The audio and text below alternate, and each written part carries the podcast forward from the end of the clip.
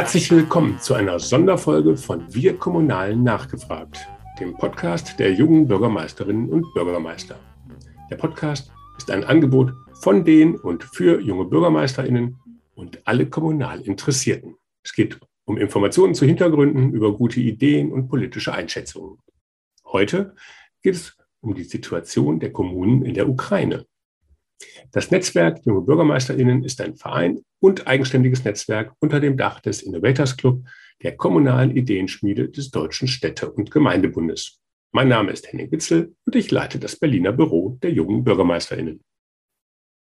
Bevor wir jetzt aber loslegen, möchte ich euch noch den Unterstützer dieser Folge vorstellen. Expo, Kongress, Networking und Workshops. Unter dem Motto Digitalize Public Services dreht sich auf der Smart Country Convention vom 18. bis 20. Oktober 2022 in Berlin alles rund um E-Government, Smart City und Smart Region. Die Smart Country Convention ist die führende Kongressmesse für den öffentlichen Sektor und im deutschsprachigen Raum einmalig. Auf vier Bühnen in zahlreichen Workshops und Weiterbildungen sowie in der Expo wird gezeigt, wie Digitalisierung in der Praxis funktioniert und wie man digitale Städte und Regionen von morgen entwickelt. Sichern Sie sich jetzt Ihr kostenfreies Ticket unter www.smartcountry.berlin. Nun zu unserem heutigen Gast. Auf unserer Jahrestagung im September war Ivan Fedorov dabei, der junge Bürgermeister der ukrainischen Stadt Melitopol, das seit März diesen Jahres von russischen Truppen besetzt ist. Er schildert in eindringlichen und auch bedrückenden Worten, die aktuelle Situation seiner Heimat und die schwierige Lage der Kommunen in der Ukraine. Dabei warb er auch um mehr deutsch-ukrainische Städtepartnerschaften. Die Gesprächsrunde mit ihm und unserem Bundesvorsitzenden Michael Salomo wurde moderiert von der Journalistin Nana Brink vom Deutschlandradio. Übersetzerin ist Katharina Rietz-Rakul. Ivan, ich würde gerne mit Ihnen anfangen. Sie haben ja natürlich auch die Rede gestern Abend von Präsident Zelensky verfolgt, wo er ja eine weitere Offensive angekündigt hat äh, und natürlich ausdrücklich auch Ihre Stadt erwähnt hat. Was geht in Ihnen vor? Was macht das mit Ihnen?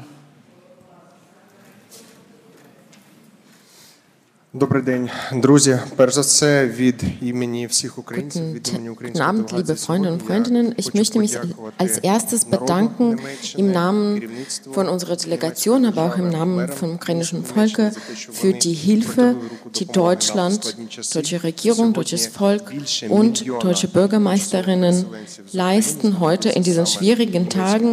Ich weiß, dass mehr als eine Million ukrainische Bürgerinnen jetzt in Deutschland sind und jeden Tag Hilfe und Unterstützung von Ihnen bekommen.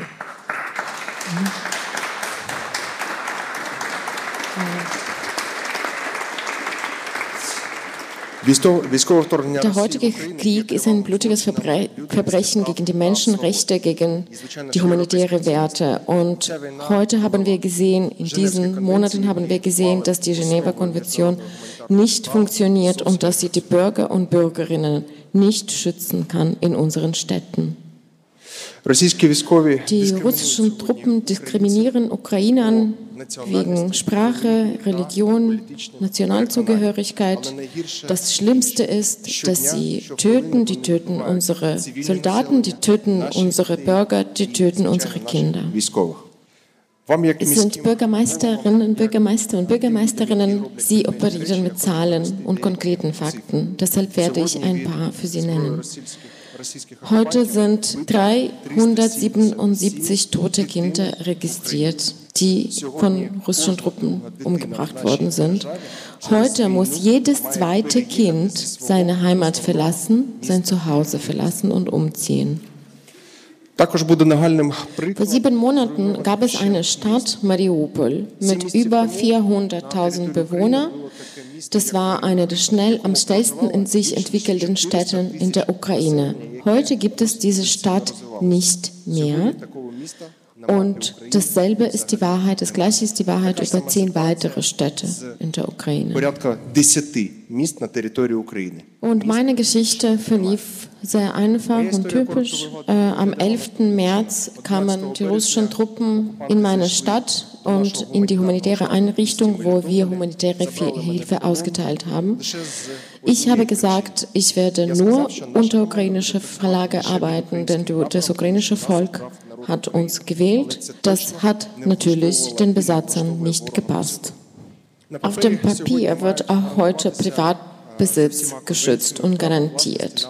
In der Tat passiert was anderes. Es werden Firmen weggenommen, es werden den Menschen Wohnungen weggenommen, es werden den Menschen Häuser weggenommen.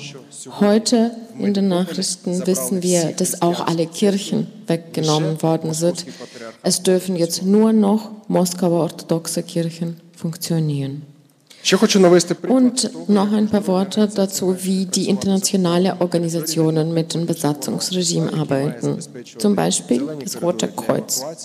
Das Rote Kreuz ist dafür da, die grüne Korridore einzurichten für Transport von humanitären Gütern und Evakuierung der Bevölkerung. In den letzten vier Monaten gab es gar kein grünes Korridor, nicht mal eins.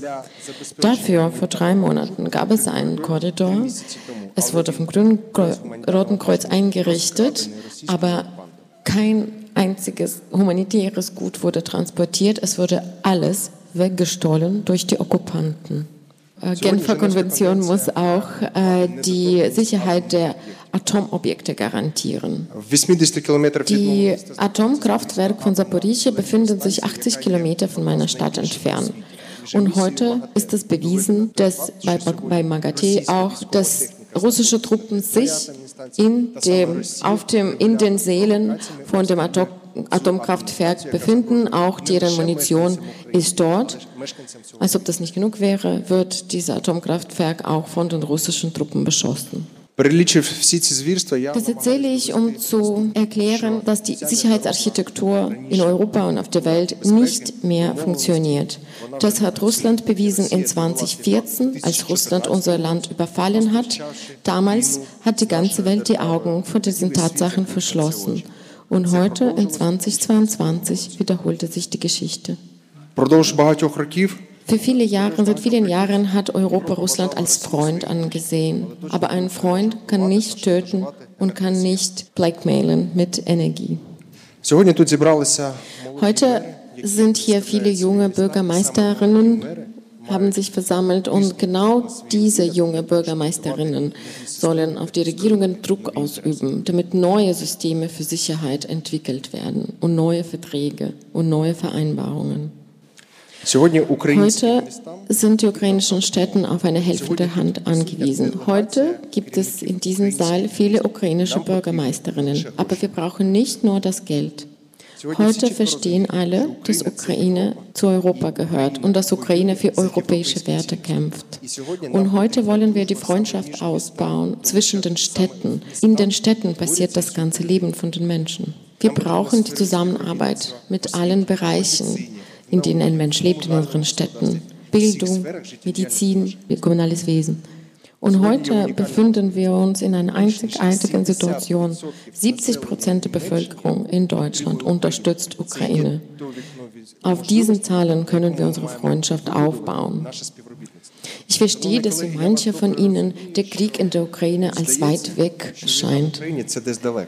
Und ich möchte meine Kolleginnen, äh, Bürgermeisterinnen in die Ukraine einladen. Ich möchte Ihnen gerne die Städte zei zeigen können, wie sie aussehen, nachdem die russischen Besatzer abgezogen sind.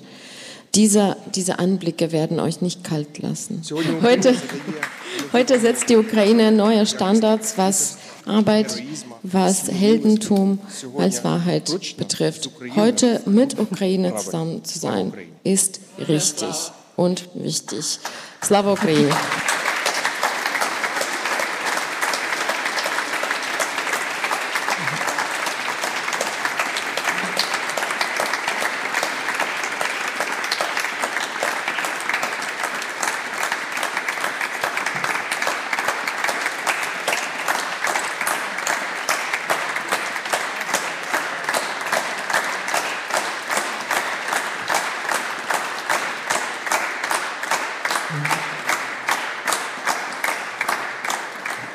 Vielen Dank, äh, Ivan Fodorov. Ich glaube, das ist ganz wichtig und wertvoll, diese Informationen, die Sie uns alle geben, denn ich glaube, viel hängt auch damit zusammen, dass wir verstehen. Ich glaube, es ist vermessen zu sagen, wir könnten uns in Sie hineinversetzen und das würde ich jetzt an Sie, äh, äh, Herr Salomo, geben. Wie schwer fällt Ihnen das? Ja, oder wie kann man sich da hineinversetzen? Kann man nicht, oder? Gut, ich habe es ja vorhin in meinem Eingangsstatement schon gesagt. Also es gibt viele Menschen, die bei uns in den Städten leben, die Angehörige in der Ukraine haben, die Partnerfirmen oder auch also äh, Businessbeziehungen äh, in der Ukraine haben. Und es betrifft uns Städte natürlich auch unmittelbar. Ähm, was man aber deutlich wahrnehmen konnte, war, dass das ehrenamtliche Engagement in Deutschland sehr schnell funktioniert hat. Also bei uns gibt es einen Verein, der heißt Heidenheim für Ukraine. Der hat es wirklich geschafft, eine Woche nach Kriegsbeginn ähm, Spenden zu organisieren, wo jede Woche mindestens ein LKW, normal sind sogar mehrere LKWs, in die Ukraine fahren, mit Menschen vor Ort eben Kontakt haben, wo genau diese Dinge, die benötigt werden, egal ob es Nahrungsmittel sind, ob es Verbandsmaterialien sind. Wir haben einen sehr großen Verbandshersteller bei uns in der Stadt. Und wir als Stadt, wir haben das natürlich unterstützt. Wir haben Räumlichkeiten zur Verfügung gestellt. Wir haben auch geguckt, dass äh, unsere Vereinshäuser für die Begegnung der geflüchteten Menschen offen sind, wo die Hilfe zur Selbsthilfe stattfindet. Äh, der Verein hat auch organisiert, dass Schüler, die nach Deutschland kommen, äh, unmittelbar mit Materialien ausgestattet werden, dass die an den Schulen empfangen werden, dass der Ortswechsel auch, wie soll man sagen, so reibungslos wie möglich, wenn man das in so einem Umstand überhaupt sagen kann, geschehen kann. Und das ist das Organisatorische. Aber das andere ist, und da haben wir auch im Videocall schon drüber geredet, das Thema der Energie, das wird uns Städte beschäftigen. Ludwigsburg, der Landkreis hat zum Beispiel eine Wärmeinsel eingerichtet, wo wir äh, oder wo die Menschen äh, sich im Zweifelsfall aufwärmen könnten, wenn es zur Extremlage kommt.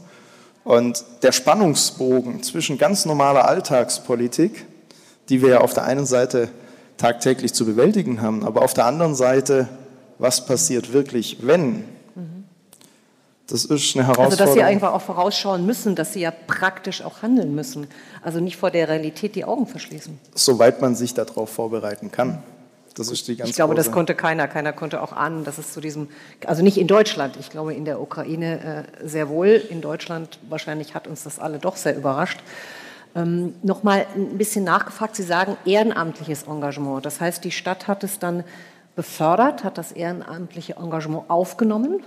Ja, also wir haben natürlich unterstützt, wo wir konnten. Ähm, wir, wir haben die Räumlichkeiten zur Verfügung gestellt. Wir haben, wenn es organisatorisch was abzuwickeln gab, wir haben da auch einen sehr engen Draht. Aber bei uns ist es in allererster Linie die Aufgabe, die wir kommunal wahrnehmen, die Unterbringung der Menschen, die eben jetzt zu uns kommen. Und die Menschen, die aus der Ukraine fliehen, so schnell wie möglich in das städtische Leben auch zu integrieren, damit sie wenigstens ein bisschen mhm. Alltag, Normalität, mhm. wenn man das so sagen kann, hier erleben können. Ja. Ich würde gerne Sie noch mal fragen nach dem Alltag, weil wir das ja wissen müssen in Ihrer Stadt. Wie viele Menschen sind denn noch in Ihrer Stadt und ähm, wie geht es denen? Es gibt natürlich eine große Depression und schlechte Stimmung in der Stadt und das wird immer schlechter. Äh, es sind jetzt nur noch 70.000 Einwohner in der Stadt geblieben. Die, groß, die, größte Sorge der Bürger ist die Sicherheit. Es wurden 500 Leute äh, verschleppt in den letzten sieben Monaten. 70 sind immer noch gefangen. Äh, wir müssen jetzt an die äh, an Heizungssaison denken. Das muss jetzt hier anfangen, aber wir können das nicht gewährleisten, denn unsere alle Gaswege sind zerstört, die Kommunikationen sind zerstört. Es gibt noch ein großes Problem Medikamentenlieferung. In den letzten sieben Monaten unter Besatzung vor allem konnte, konnte keine einzig, konnten keine Medikamente geliefert werden. Russland liefert keine Medikamente. Unsere Volontäre versuchen das zu tun. Und natürlich, wenn unsere Bürger die Bilder aus Bucha, Borodjanka, Izum sehen, alles, was die Raschisten dort tun, sind die natürlich wahnsinnig besorgt und haben wahnsinnige Angst. Das heißt, wenn Sie davon ausgehen, dass die Offensive Erfolg haben wird, Ihre Stadt befreit wird, dann finden Sie eigentlich keine Infrastruktur vor, wenn ich Sie richtig verstanden habe, um eigentlich wieder den Bürgern und Bürgerinnen zu ermöglichen, dort zu wohnen. Heute kann kein, keiner sagen, wie die Stadt aussehen wird, wenn wir es wieder bekommen nach der Okkupation. Also es gibt keinen Mensch, der uns das sagen kann. Wir haben nur einzelne Fakten. Zum Beispiel wissen wir, dass in den Schulen russische Munition gelagert wird und unsere Kinder als Schutz von russischen Besatzungstruppen benutzen werden. Unsere äh, Wärme- und Stromkommunikationsstrukturen sind vermint.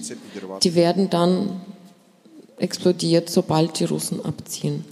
Aber das wird uns nicht davon abhalten, unsere Städte zu befreien, unsere Bürger zu befreien und unsere europäischen Rechte zu verteidigen.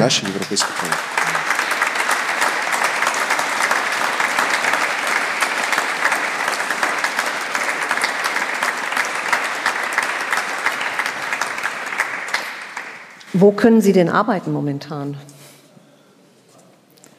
Oder gibt es etwas, ich sag's mal, gibt es etwas wie ein Headquarter, was Sie, was Sie haben, wo Sie die Menschen versammeln, mit denen Sie zusammenarbeiten noch vor Ort? Also nicht vor Ort natürlich, sondern in der Region.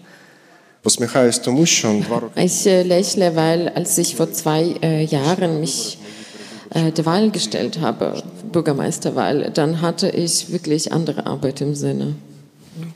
Für mich ist die Stadt äh, vor allem Menschen und unsere Menschen befinden sich heute in drei verschiedenen Orten. Es gibt Menschen in Melitopol, es gibt Menschen in der Ukraine überall verstreut und es gibt unsere Bürger überall verstreut in der Welt, auf der Welt. Unser Team arbeitet fast, fast das ganze Team befindet sich in Saporischia, das ist 100 Kilometer von Melitopol entfernt und wir versuchen allen diesen Menschen zu helfen. Äh, Evakuierung, humanitäre Hilfe, Wiederherstellung von Dokumenten, psychologische Hilfe. Also die Aufgaben variieren. Das Einzige, was nicht variiert, ist, dass wir wieder wie früher für unsere Bürger arbeiten. Äh, haben, gibt es eine Partnerschaft zu einer deutschen Stadt? Äh, heute in der Tat helfen viele deutsche Städte den ukrainischen Städten. Ich denke, diese Freundschaft muss man vertiefen und wieder aufbauen, ausbauen, damit jede Stadt in der Ukraine einen deutschen Freund hat und in unterschiedlichsten Bereichen zusammenarbeitet. Und äh, wir haben auch tatsächlich viele Bürgermeisterinnen kennengelernt und mit vielen arbeiten wir zusammen. Und so haben wir uns mit Michael getroffen. Äh, auch Berlin hilft uns sehr mit humanitärer Hilfe und vielem anderen. Herr Salomo, was war denn das Wichtigste, was dann bei Ihnen angekommen ist? Oder wo haben Sie gedacht, da ist die Hilfe am nötigsten und was können wir tun? Ich glaube, das ist erstmal den Menschen tatsächlich Unterkunft zu bieten, die alles zurücklassen mussten. Also wenn ich mir persönlich vorstelle, was passieren müsste, damit ich mein Haus, meine Freunde, meine Arbeitsstätte, mein gewohntes Umfeld zurücklasse. Ähm, und deswegen war das unsere oberste Prämisse, äh, die Geflüchteten quasi in die Stadtgesellschaft zu integrieren. Wir werden bis Ende des Jahres nochmal 160 weitere bekommen. Wir sind auch äh, Sitz der Kreisverwaltung, das heißt, sowohl die Kreisverwaltung als auch wir bringen die Menschen im städtischen Gebiet unter. Das heißt, die Stadt allein 600, der Kreis dazu ungefähr nochmal die gleiche Größenordnung. Mhm. Und da merkt man auch, dass wir dann an Kapazitätsgrenzen, was Wohnraum angeht, kommen. Ja. Kam da genug Hilfe von politischer Ebene, also auch von, sage ich jetzt mal, Länder- oder Bundesebene? Das klang ja so ein bisschen an, dass das nicht so gut funktioniert hat. Ähm, ja, vorhin in meinem Grußwort habe ich eigentlich eher gemeint, dass wir uns mal wirklich wieder um die politischen Probleme in diesem Land kümmern sollten. Also ich bin es als Bürgermeister ein bisschen leid, über die dritte Toilette zu diskutieren und über andere Probleme, die wir tun. Ähm, in Frankreich geht es mit einer Toilette, ja. Und ich glaube, dass wir es verkennen, was wirklich die Herausforderungen sind. Äh, vorhin hat die Fraktionsvorsitzende von Radwegen gesprochen. Ja, Radwege sind wichtig, aber Prio 265 gerade. Und ich glaube, wir müssen uns einfach mal wieder darauf fokussieren, was sind denn wirklich denn die Dinge, die wir als Gesellschaft brauchen. Und Sie merken, mich bewegt das auch. Ich habe auch feuchte Hände, wenn ich das höre, was der Kollege berichtet. Aber zur Ehrlichkeit der Debatte gehört, dass wir ja nicht nur diesen Konflikt in der Ukraine haben. Wir haben ja weltweit Konflikte.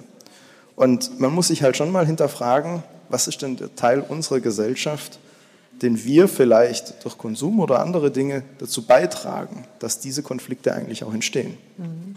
Was wäre denn das? Also ist das auch wieder so etwas, was Sie dann, weil Sie sagen, es bewegt Sie, ich glaube, es gibt niemanden hier im Raum, den das nicht bewegt. Das wäre, glaube ich, auch ganz eigenartig. Aber zu sagen, wir haben unseren Fokus verloren, also gerade wenn man so viel Kontakt hat und wenn man auch damit jetzt ganz konkret zu tun hat. Also ich plaudere jetzt ein bisschen aus dem Nähkästchen. Heute Morgen hatten wir äh, die Möglichkeit, im Bundespräsidialamt mit ein paar Mitarbeitern uns auszutauschen. Und ich persönlich glaube, dass jede Ebene sich bei uns wieder auf das zurückbesinnen muss, was die Aufgabe ist. Der Kollege hat das vorhin sehr eindrucksvoll gesagt. Man hat auch in der Ukraine haben die Ebenen untereinander äh, sich nicht so gut verstanden, wie bis es dann zu diesem Kriegstag kam. Und ich habe auch oft das, Gefühl oder auch die Wahrnehmung, dass wir als Städte nicht auf Augenhöhe vom Bund wahrgenommen werden, sondern wir bekommen sehr oft Dinge vorgegeben, die wir dann umsetzen sollen. Wie wir sie dann umsetzen sollen, das kann einem keiner erklären. Und äh, ich glaube einfach, ja, also wissen Sie, mein Lieblingsbeispiel wenn ich das an der Stelle sagen darf. Immer, bitte. Nur, dass man es mal wahrnimmt. Ein Dinner-Talk. Ja, wir kommen jetzt zwar ein bisschen von der Ukraine weg, aber früher war das so, früher haben Kinder ab dem dritten Lebensjahr eine Betreuung bekommen. Dann hatte ich als Stadt ein Jahr Zeit, die Finanzen bereitzustellen, ein Jahr zu planen, ein Jahr zu bauen und die dreijährige Ausbildung stattfinden zu lassen.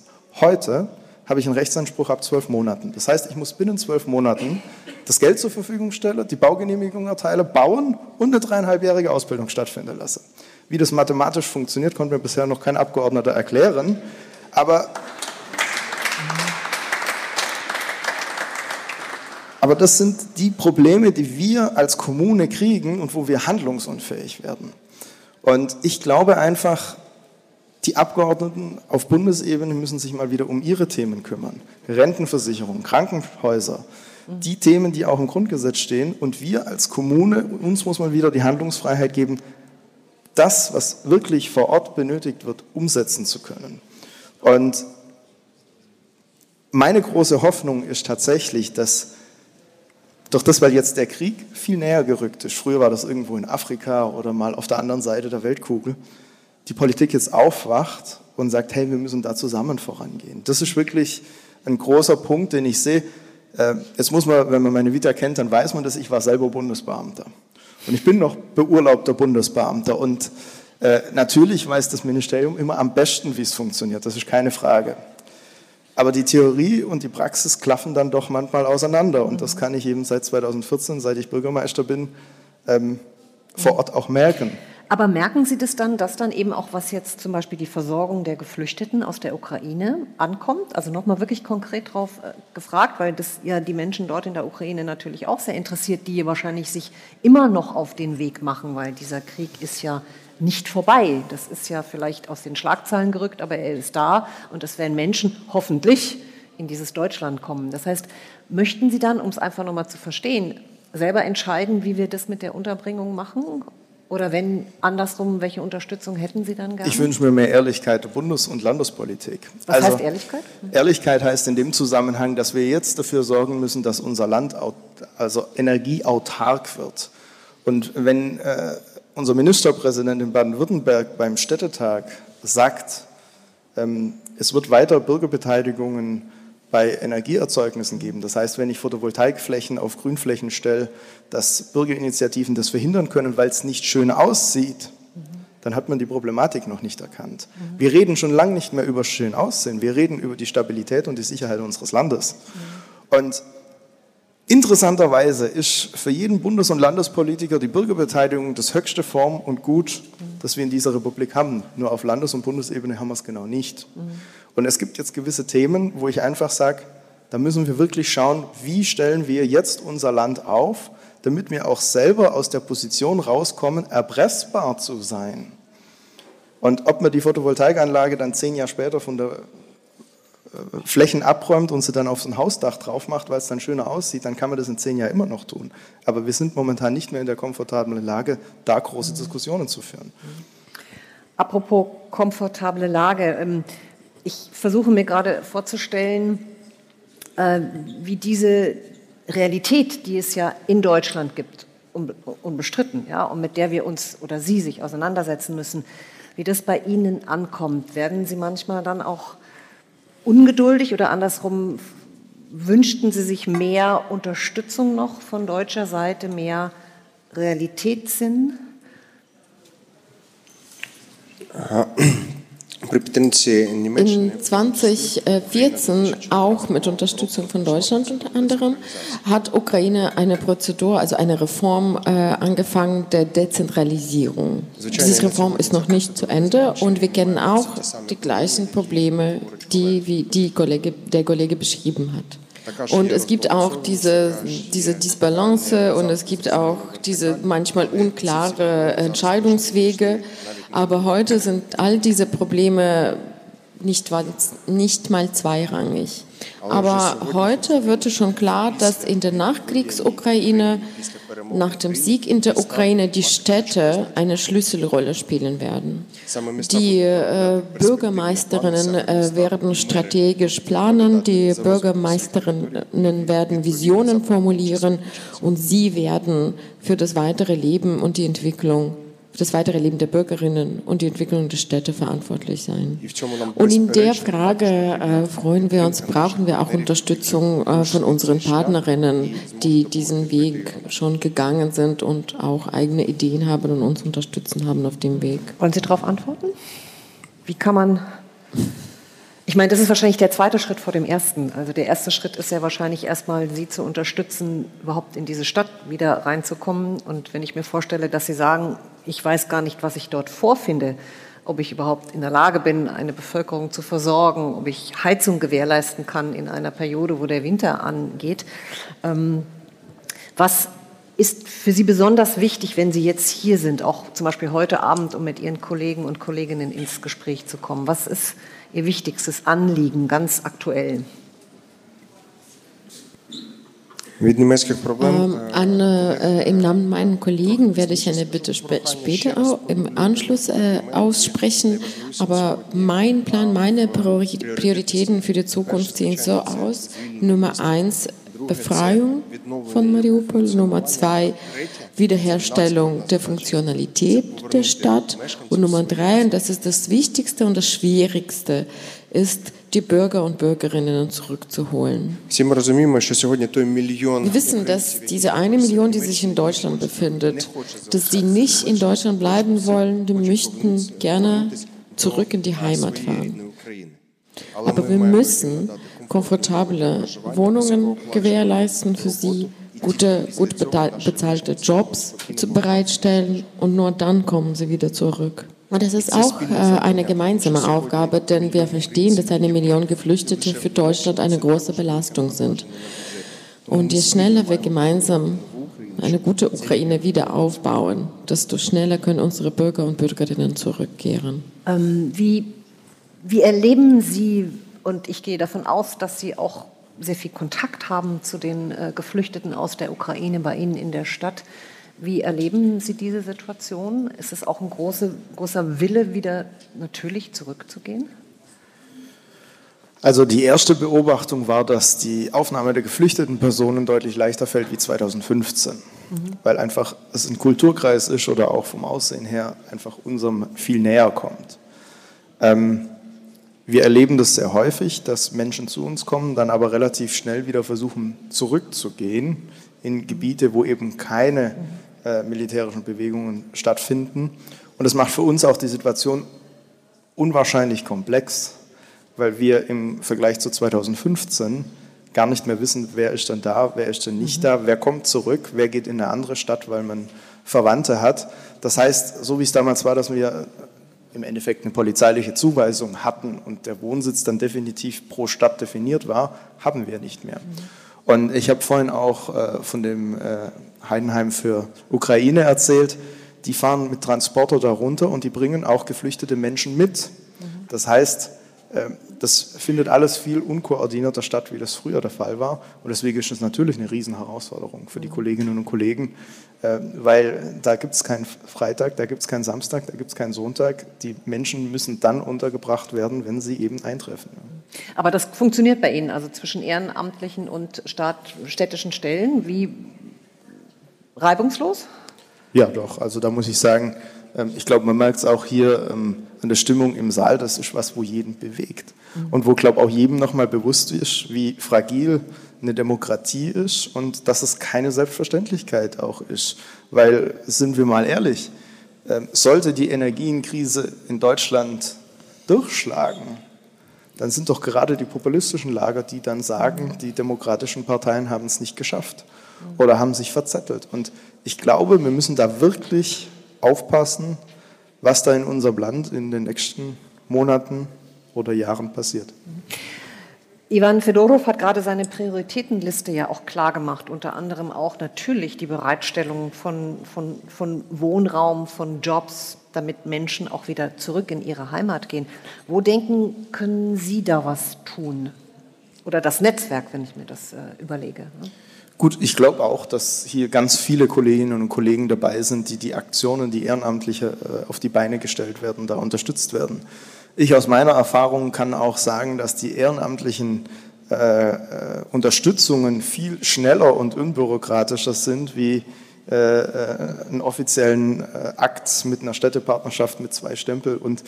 weil das ist halt der gewisse Bürokratismus oder Amtsschimmel, der in den äh, Vorgängen steckt. Und deswegen denke ich, müssen wir da tatsächlich die unbürokratische, schnelle Hilfe äh, weiter beflügeln und einfach gucken, dass wir als Behörden da den ehrenamtlichen Helferinnen und Helfern den Rücken frei halten. Würden Sie auch in die Ukraine reisen, wenn es möglich ist, um sich das anzugucken? Da haben Sie schon? Frage ich jetzt einmal ganz neugierig, um das zu sehen. Nein, äh, in der Ukraine war ich noch nicht. Ich war in vielen anderen Ländern. Ähm, die Frage ist, was wird es denn wirklich bewirken? Mhm. Natürlich die Eindrücke bei mir selber schärfen, aber was, was, was wird das der Ukraine in dem Moment bringen? Ja? Und äh, ich bin der Überzeugung, dass wir das Thema jetzt vor unserer Haustür haben, aber dass wir das Thema wirklich nachhaltig und auch global mhm. mit unserer Bundespolitik angehen sollten, weil wenn wir nur der Ukraine jetzt helfen, was jetzt Step One äh, äh, sein muss, mhm. gibt es da halt noch wirklich viele andere Hausaufgaben, die wir auch mhm. als Deutschland, als Europäische Union oder wir als Städte mit unseren Städtepartnerschaften, die wir weltweit haben, mhm. machen. Das andere ist die große Politik. Ich glaube, da ähm, ja, die lassen wir vielleicht, obwohl die kann man nicht rauslassen. Und ich kann mir gut vorstellen, dass Sie als Bürgermeister natürlich auch verzweifeln oder an einer, an einer deutschen Haltung, die ähm, wie drücke ich mich jetzt vorsichtig aus? Muss ich das? Am besten gar nicht, ja. Wir lassen das einfach mal so stehen, wir müssen das ja nicht diskutieren. Aber nochmal an, ähm, an, an Sie gerichtet.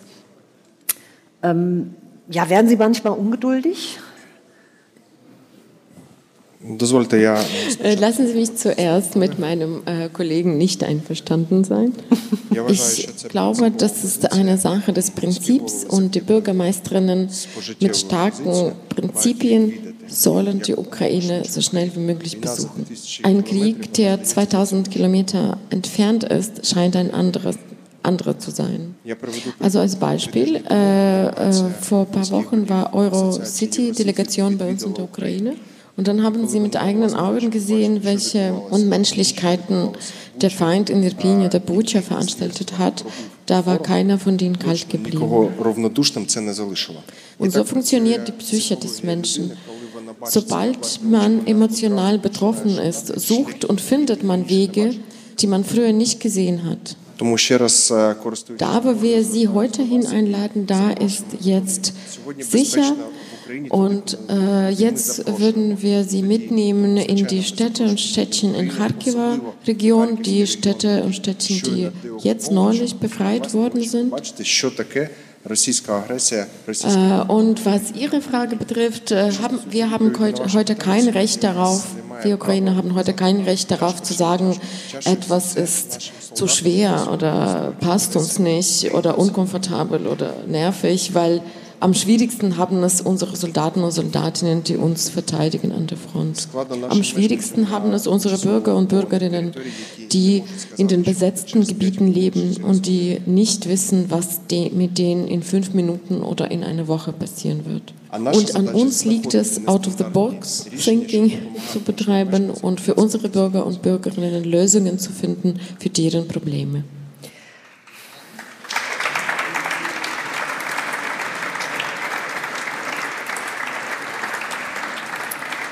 Die Bundesministerin für wirtschaftliche Zusammenarbeit hat schon im Juli den sogenannten Ukraine Recovery Conference, eine Konferenz war das in Lugano, da hatte sie Mittel angekündigt schon vorausschauend für den Wiederaufbau und sie hat explizit gesagt, äh, kommunale Partnerschaften, also Partnerschaften auf, ja, eigentlich auf einer unteren Ebene, nicht auf Landes- und Regierungsebene, sollten da ein ganz wichtiges Instrument sein. Ähm, nun sitzt hier ein Netzwerk junger Bürgermeisterinnen und Bürgermeister. Wie können Sie sowas befördern? Jetzt sind wir wieder beim Eingangsstatement. Genau. Jede Aufgabe, die wir zusätzlich wahrnehmen, machen wir gern. Aber wir brauchen halt auch die Menschen, die sie zum Schluss dann umsetzen. Mhm. Und ähm, ich glaube, wir haben sehr viele lebendige Städtepartnerschaften in sehr viele Länder dieser Welt. Und ich glaube, das wird gar keine Frage sein, dass Deutschland jetzt zur Seite steht und auch danach zur Seite steht. Aber ähm, die Herausforderung wird, glaube ich, schon sein, da die Hilfe so zukommen zu lassen, dass es den Einzelnen auch was bringt. Also ich habe auch unterschiedliche Städtepartnerschaften. Bei der eine hängt eine Urkunde an der Wand. Ich wollte gerade sagen, auf dem Papier oder? Genau, und ja? da schreibt man sich dann irgendwie zu, zu Neujahr und zum Geburtstag und das war's. Und dann gibt es andere Städtepartnerschaften, äh, da ist ein aktiver Austausch. Ne? Da fahren die Schulklassen hin, da wird auch mal der Lebensstil angeguckt, da wird auch ein Verständnis für die Lebensart dort gelebt oder äh, mhm. aktiv erfahren. Und ich glaube, das ist was, was uns wirklich weiterbringt. Ja? Also dann doch das, was er gesagt hat, ja, bitte? Äh, das, was er gesagt hat, das sich angucken müssen eigentlich auch? Ich meine, er hat ja eine Einladung ausgesprochen. Also nicht nur an Sie persönlich, so zumindest habe ich Sie verstanden. Ja? Ich, zu, 100, zu 100 Prozent bin ich da bei Ihnen, dass äh, wir da enger kooperieren sollten. Mhm. Aber ich möchte an der Stelle einfach den mhm. Fokus auch wieder darauf öffnen, dass es in ganz vielen anderen Ländern auch Probleme gibt. Mhm. Und wir müssen uns schon ein bisschen ähm,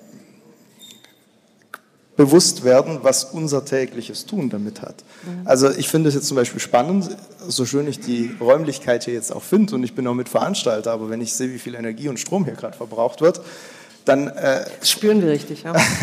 nee, äh, dann, dann, fragt man sich halt, ist wirklich die Krise bei den einzelnen Menschen, beim Bürger vor Ort schon angekommen mhm. oder ist es noch nicht spürbar? Und ich glaube, das wird die große Herausforderung sein. Wissen Sie, ich habe, äh, wenn war das, ich weiß nicht, vor drei Monaten, wo in Ankara das große Treffen der Diplomaten war, da war der ukrainische Außenminister und der russische äh, Außenminister haben sich da getroffen. Da war ich auch mit dabei. Da habe ich mit so vielen afrikanischen Außenministern geredet, die gesagt haben, wir kriegen gar nichts mehr. Bei uns kollabiert es gerade total. Also wir tauchen in Europa nicht mehr auf. Uns hat man Geldhahn zugedreht, die Korruption geht richtig hoch. Äh, die Leute hungern uns weg. Und das ist eben das, was ich damit meine.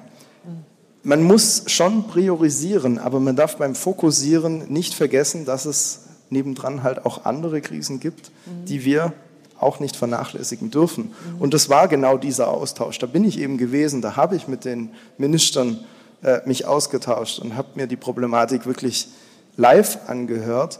Und wir werden nicht alles auf einmal schaffen, das ist mir klar.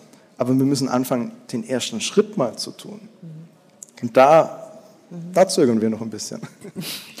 Und nochmal die Einladung aussprechen. Ich weiß ja, dass Sie sehr hartnäckig sind. Und ähm, ansonsten würden Sie das nicht leisten können. Ja, bitte, es ist Ihr Applaus, äh, was Sie, äh, was Sie bislang auch geleistet haben. Ich würde gerne das letzte Wort auch an Sie geben und nochmal diese Partnerschaft aufnehmen, was Ihnen ja auch ein großes Anliegen ist. Dazu möchte ich sagen, dass äh, natürlich nicht die Städte befreundet sind, sondern die Menschen sind befreundet. Und heute sind auch andere ukrainische Bürgermeisterinnen da und das könnte der Anfang sein von später folgenden Städtefreundschaft. Und natürlich bin ich dabei, äh, die Probleme, die mein Kollege erwähnt hat, die sind ja nicht von der Oberfläche verschwunden, die schon immer da waren. Die sind jetzt nicht auf einmal weg. Jedoch ist, gibt es jetzt ein großflächiges Krieg in Europa, im Zentrum Europas. Und das ist auch ein Argument. Zu gewinnen und zusammen stärker aus der Sache rauszugehen, damit keiner mehr sich traut, so ein Blutvergießen im Zentrum von Europa einzurichten. Und unsere Aufgabe ist es,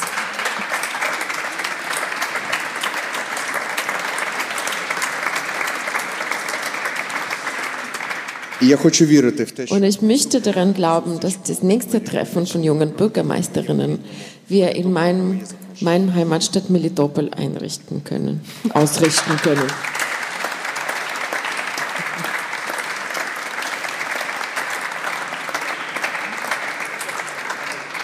Ich glaube, ein besseres Schlusswort lässt sich gar nicht finden. Vielen herzlichen Dank, Ivan Fedorov, dass Sie da waren, dass Sie uns mit diesen Informationen und Ihren Eindrücken versorgt haben. Schön, dass Sie da waren. Alles Gute für Sie und für die Zukunft und demnächst in Ihrer Stadt. Danke. Ja, und herzlichen Dank auch von mir an alle Zuhörerinnen und Zuhörer fürs Dabeisein. Wenn es euch gefallen hat, dann abonniert doch diesen Podcast-Kanal einfach. Auch über jeden Kommentar oder eine positive Bewertung auf der Streaming-Plattform freue ich mich natürlich sehr. Und empfehlt auch unseren Podcast gerne weiter und ladet andere Kommunale und kommunal Interessierte zu Wir Kommunalen nachgefragt ein. Persönlich oder über eure Social-Media-Kanäle oder beides. Ich würde mich freuen, wenn ihr bei der nächsten Folge wieder mit dabei seid. Bis dahin, bleibt neugierig Tschüss.